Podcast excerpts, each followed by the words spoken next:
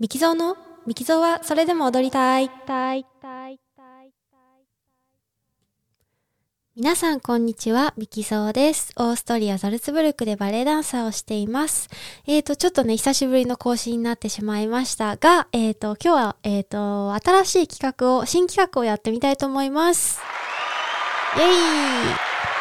はい、新企画って言ってもね、あの、ちょっとね、また、あの、評判があんま良くなかったらもう、一回でやめようかなと 思ってます。ちょっと準備が大変なので。えーと、今回は、えーと、バレエ男子名館ということで、まあ、名館っていう言い方が正しいかわからないんですけども、あの、私のね、お気に入りの男性ダンサーを、えー紹介していくコーナーにしたいと思います。でね、あの、一人目ね、すっごい悩んだんです。すっごい悩んで、うわ、だ、どうしよう。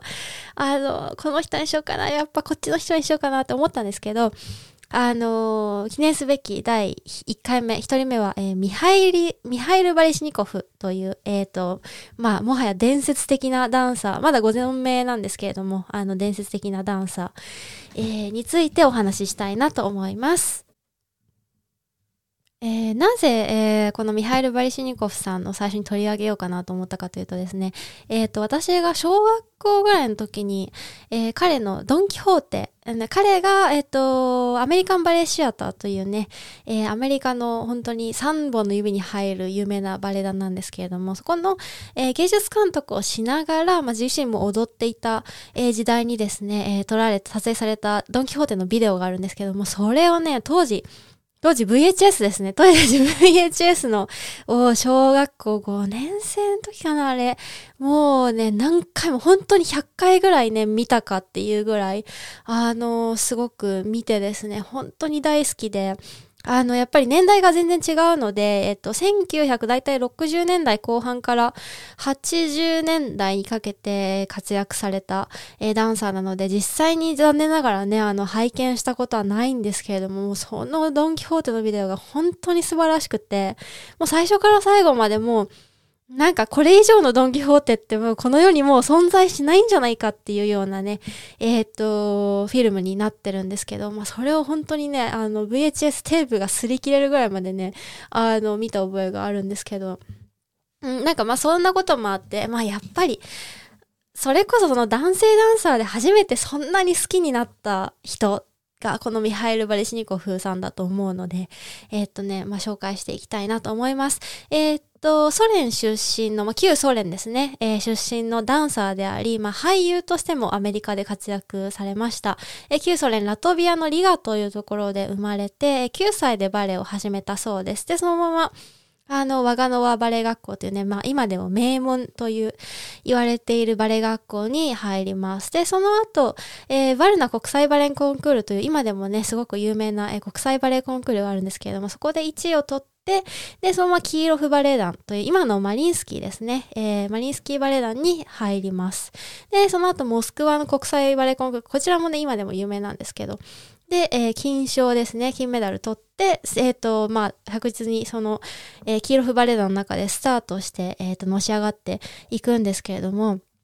えー当時結構その、キーロフというかね、まあ、あの、ロシアのバレエダンサー、あの、亡命が、流行りっていう言い方があれがわかんないんですけど、あの、亡命するダンサーが多くてですね、えー1961年に、えーかの有名な、有名なというか、ルドルフ・ヌレーフという男性ダンサー、えっと、それ生まれの、まあ、またちょっと、えっと、上の年代のダンサーですけれども、彼が亡命して、で、えっと、1970年にナタリア・マカロワという、彼女もすごい大バレリーナですけれども、彼女も、えー亡命します。で、その時のなんかね、逸話でね、えっと、なんかその、やっぱり閉鎖、かなり閉鎖的だったらしいんですね、そのキーロフバレエ団自体が。で、やっぱり、あの、どんなに才能があっても、本当にチャンスが少なかったりとか、で、自分の踊りたいように踊れなかったりとかっていうことがあったらしくて、えっ、と、ローラン・プティというね、20世紀代表するようなすごく有名な振付家がいるんですけれども、彼が、あの、ミハル・バリシニコフのために、あの、無償でもう振付しますっていうふうに申し出たんですけれども、それが、ヒーロフバレエ団側がなんか断ったらしいんですよね。それってもう、こん、なんかそんなに偉大な振付家が自分のために振り、もう本当に無償でいいよ、もう振り付けさせてくれって言ってくれてるのに、それをなんかさせてくれないみたいな、えー、なんかそういうエピソードがあったりとかして、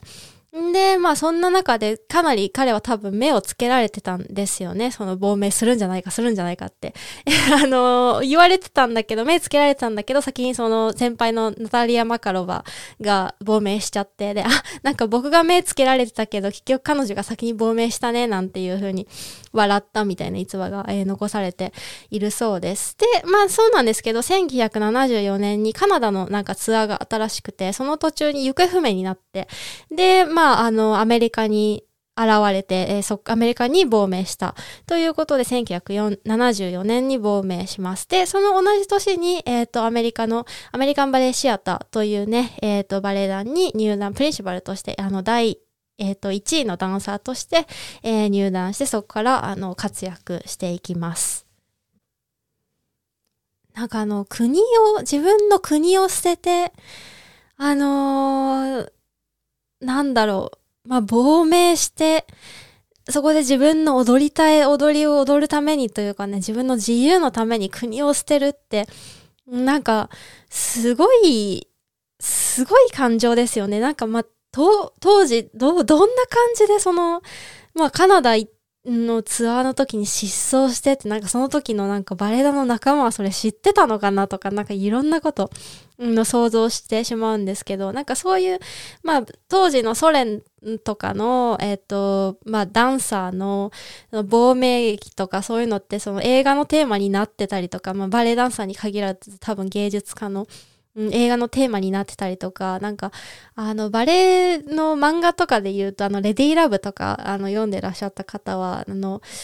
やっぱりそのソ連のダンサーがこう亡命してくるみたいなエピソードがあったりとか、なんかいろんなドラマがあったところなので、その辺もなんか調べてみると面白そうなんですけど、まあそれは置いといて、えー、1978年にはニューヨークシティバレーに、えー、移籍して、えっ、と、また、あのー、ニューヨークシティバレーといえば、えー、バランシンというまた偉大なね、振付家が、あの、いるんですけれども、彼との作品作りを多分したくてニューヨークシティに移ったんだけど、多分その振付家の方の体調が多分当時ね、あんまり良くなくて、えー、思うようにまあ、いかなかったっていうことで、1980年にまた、えー、アメリカンバレエシアターに、えー、今度は、えっ、と、ダンサー兼ディレクター、あの監督ですね、として、え戻っていきます。はい、えっ、と、ここまでね、ざっと、えっ、と、彼の、まあ、略歴みたいの、えー、お話ししてきたんですけれども、彼は、あの、俳優としてもね、すごく、えー、アメリカで有名になった方です。えー、1977年、愛と喝采の日々、えー、という映画があるんですけれども、これで、えっ、と、オスカーにノミネートされています。えー、その後、えー、1985年、ホワイトナイツ、これあれですね、あの、タップダンサーの、えー、グレゴリー・ハインズと共演した、えー、映画ですね。えっ、と、最近だと、セックス・アンド・ザ・シティで、えっと、ちょっとした役でもう出演されているそうです。はい。で、今回は、えっ、ー、と、皆さんに YouTube で、えー、見ていただける、えー、彼の映像を少しご紹介したいと思います。え一番最初のビデオはですね、えっ、と、私が先ほど、えもう小学校の時にテープ擦り切れるほど見ましたという、えドンキホーテから、え酒場のシーンの、えソロですね。えー、実はこのソロって通常版のドン・キホーテ、まあ、あの、よくあるバージョンのドン・キホーテではないソロなんですけれども、多分その、アメリカンバレーシアターの、うんと、このバージョンを作った時に、当時、え、ー、と、1980何年だろう。1983年ですね。なので、えー、彼が、えー、芸術監督になって3年目ぐらいの時に、え彼が主役として、えバジルというね、え男の人の役で、えっ、と、踊りながら多分自分で芸術監督として、えっ、と、仕事をしていた時の、えっ、ー、と、もの映像なんですけれども、このシーンは、えっ、ー、と、まあ、ドンキホーテのあらすじざっくりを今言うと、ちょっと長くなっちゃうかな。まあ、えっ、ー、と、男女カップルがいて、え、キトリとバジルというカップルなんですけど、そのカップルが、まあ、駆け落ちして、まあ、親に反対されるんですね、結婚を。で、駆け落ちして酒場に、あの、夜逃げ込んでくると。で、その酒場での、えっ、と、まあ、一悶着のシーンなんですけれども、あの、闘牛士ですね。えっ、と、舞台がスペインなので、まあ、闘牛士がね、もうやっぱり色男というかね、あの、すごく、あの、なんだろう、モテる男という、その象徴としてその、キャラクターとして置かれてるんですけれども、まあ、彼のソロがあった後で、そう、彼もちょっとね、えっ、ー、と、その女の子、あの、一人のこと好きっていうようなね、えっ、ー、と、アクションをするんですけど、それでちょっとあの、まあ、戦いってほどじゃないんですけど、ちょっとね、コンペティティブになるんですよね、その、まあ、バジルとその闘牛士が。で、闘牛士がこうバンって踊って、どうだみたいな感じで、どやみたいな感じで。こうすれ違った後に、オッケーって言ってこの、なんかその酒瓶をね、酒瓶じゃないな、あれグラスですね。こうワイングラスを持ちながら彼がこう踊るシーンが、が、えっ、ー、と、この一本目のビデオなんですけど、なんかこの彼の、この、なんて言うんですかね。もちろんテクニックも素晴らしくって、あの彼のテクニックの凄さって、なんかあのね、え、今の何みたいな 今のそのジャンプは何だった、すごい良かったけど何だったんだろうみたいな。なんかあの、見たことない動きを空中でするんですよね。えっと、彼のやっぱりすごいところってもちろんそのジャンプの高さであったりとか、回転何回もしたりだとかっていうところもあるんですけれども、その中で、その組み合わせでなんか、今までのクラシックバレエでは見たことない技を自分で作り出してやっちゃうっていうところが、あの、すごく、あの、クリエイティブですごく面白くて、で、それをすごく、あの、何のこともないみたいな、すごい楽に、あの、簡単にやってみせてしまう。で、この踊りではそのワイングラスをね、持ちながらとかね、なんかちょっと酔っ払ったようなね、演技をしながらもものすごいジャンプとか、ものすごい、あの、回転を繰り出してくる。で、それをやりながらなんか、普通そういうなんかものすごい技とかやったら、あのーどうやって感じで決めるんですけど、そんなことなくてもただの酔っ払いで、こう、なんかフラフラみたいな感じで、さらってやって、ちゃんって終わるみたいな、そのカジュアルさがね、なんかすごい、あの、粋で、あの、本当に何回もハマって見てしまうので、あの、これだけじゃなくてね、このドンキホーテはもう本当に最初から最後までね、もう完璧。っていう感じの、あの、ビデオなのでね、もちろん全幕通して、あの、良ければ DVD を買っていただきたいんですけども、本当にこの場面だけでも、えー、とっても楽しめると思います。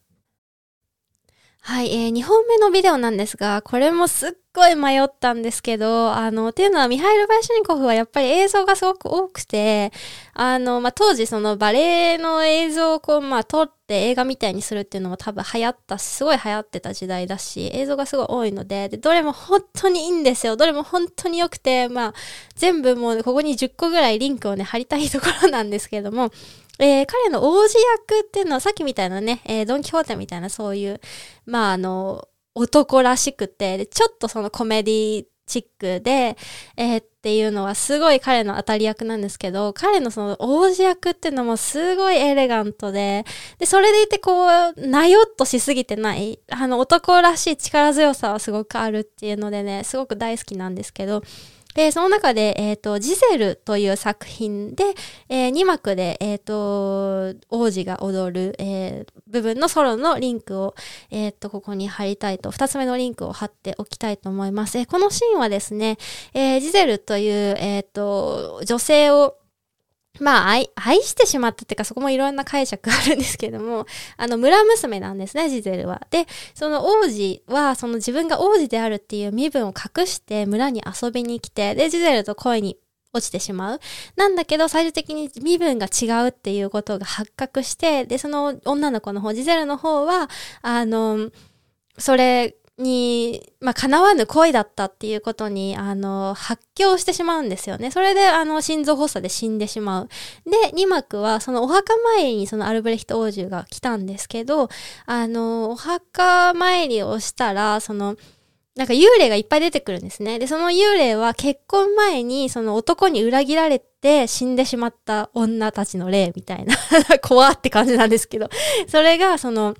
男を、あの、呪い殺そうとするっていうシーンなんですけども、それで、まあ、踊り狂わせて、その、まあ、あの、殺すみたいな、あの、感じなんですけど、それで、その、お前も、その、ジゼルを裏切ったな、みたいな、あの、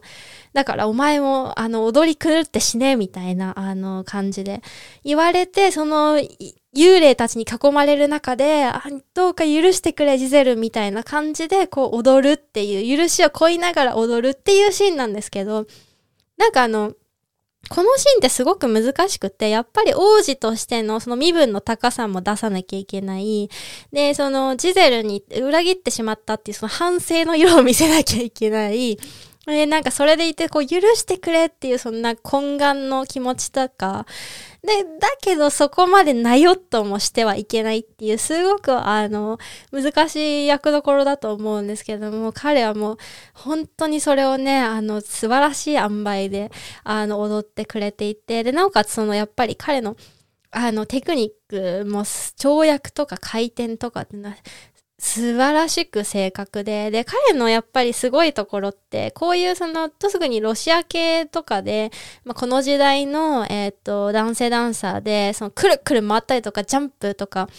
あのすごく飛ぶ男性ダンサーって、まあでも、すごい回るし、すごい飛ぶけど、ちょっとなんか体操的っていうか、体操的っていうか、ちょっとなんかあの、スポーツ的になってしまう。なんかあの、ちょっと雑になってしまうっていう、まあそれもその人の味だったりするので、それをなんか否定はしないんですけど、ちょっとなんかバレエとしては、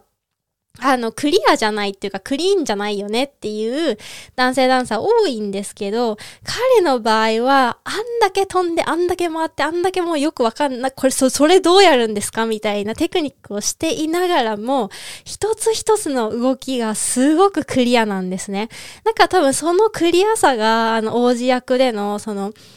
あの、エレガントさを多分出してるんだと思うんですけど、それが逆にさっきみたいなドンキホーテだったら、ちょっと自分で多分崩してるんだと思うんですよね。それがね、また王子役になった時に、この彼のその基礎への忠実さというか、その、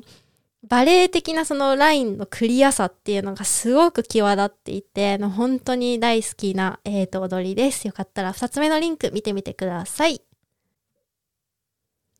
はい、えー、3本目のビデオはですね、実はバレエからのビデオではなくてですね、えー、映画ホワイトナイツからの、えー、ワンシーンですね。えー、こちらの映画、えっ、と、ミハイル・バリシンコフはもうなんか、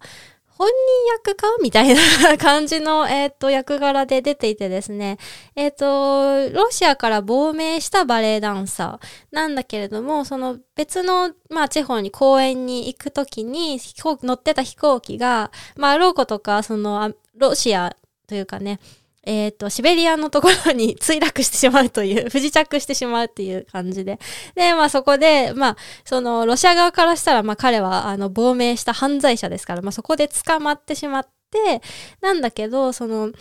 なんて言うんですかね、その、まあロシア側はそれを、あの、ソ連側っていうかですかね、あの、ソ連側はそれを、あの、プロパガンダとして、あの、バレエダンサーを、あの、利用したいんですよね。だから、あお前、もう、この国に、まあ、帰ってきて、あの、こう、バレエダンサーとしてまた、あの、やらしてやるから、あの、この国のために踊れ、みたいな感じで、えっ、ー、と、言われるんだけど、まあ、彼はその首を縦に振らなくてっていうような話なんですけど、あの、まさにその、自分ですかみたいな、あの、自分役かなみたいな、あの、感じの、えー、役をしてるんですけれども、えー、この映画タップダンサーのグレゴリー・ハインズと一緒に共演してて、えー、彼とのダンスシーンとかね、えー、また他のソロで踊るシーンだとか、えっ、と、この映画の冒頭で、若者と死というローラン・プティのね、えっ、と、まあ、現代作品を踊ってるところとかも、うん、すっごく見どころなんですけど、その中で本当にね、2分ぐらいのシーンなんですけど、すっごい面白いシーンがあって、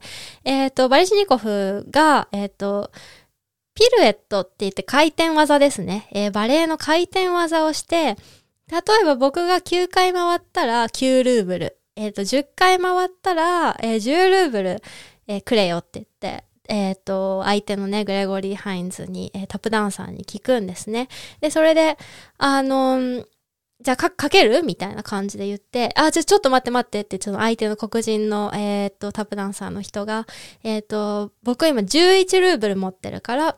えー、11ピルエット、11回回転やってみてよって言って、やって、で、僕がか負けたら、えっ、と、まあ、ピルエットできたら、えっ、と、11ルーブルあげる。で、ピルエットできなかったら、なんだったかな？このなんか時計となんかカセットデッキだったかなんかかけるんですよ。で、それをやって、で、それで、あの、彼が回って、数えてねとか言って、ちゃっちゃっちゃっちゃって本当に11回って回っちゃうみたいな、すごいかっこいいシーンなんですけど、これの何がすごいかって、多分大体男性の平均回転数って5回、4回、5回ぐらいなんですよね。だから11ってもう本当にありえない回転数なんですけど、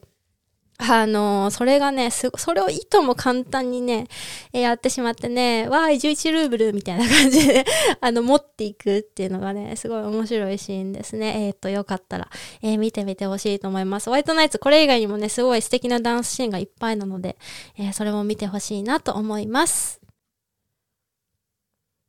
はい、えー、いかがでしたでしょうか？ちょっとすごくね、熱く長くね、喋ってしまったんですけれども、えー、3本のビデオどれもね、えー、1分から2分ぐらいのものなので、えー、本当に、えっ、と、軽くね、見ていただけるととっても嬉しいです。うんと、彼のね、えー、バリシニコフのインタビューとかもちょっと、まあ、この、ポッドキャストを作るにあたって見たんですけど、その中ですごく自分に、えっ、と、印象的だった、まあ、言葉っていうかね、インタビューがあって、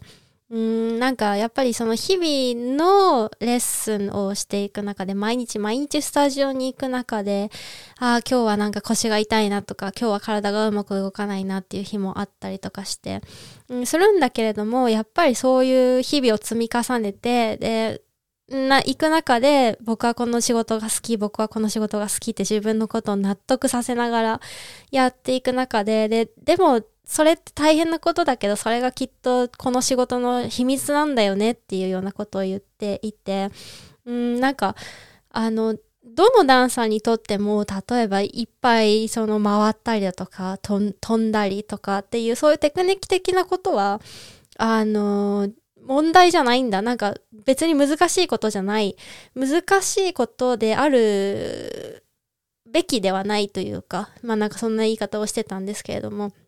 うん、なんかそれよりは、その自分自身のマスターってなる。自分自身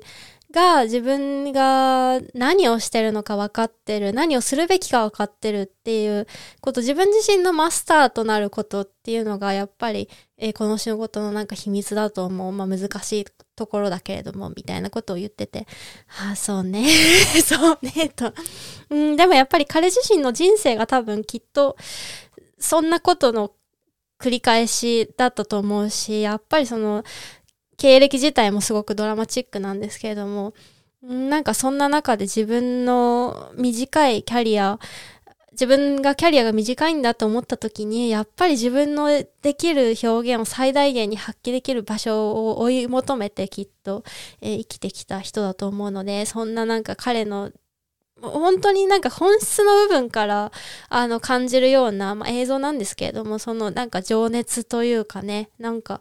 あの熱いものをきっとビデオからも感じていただけるんじゃないかなというふうに思います。興味があったらね、映画の方もぜひ見てみてください。えー、それでは最後まで聞いていただきありがとうございました。またお会いしましょう。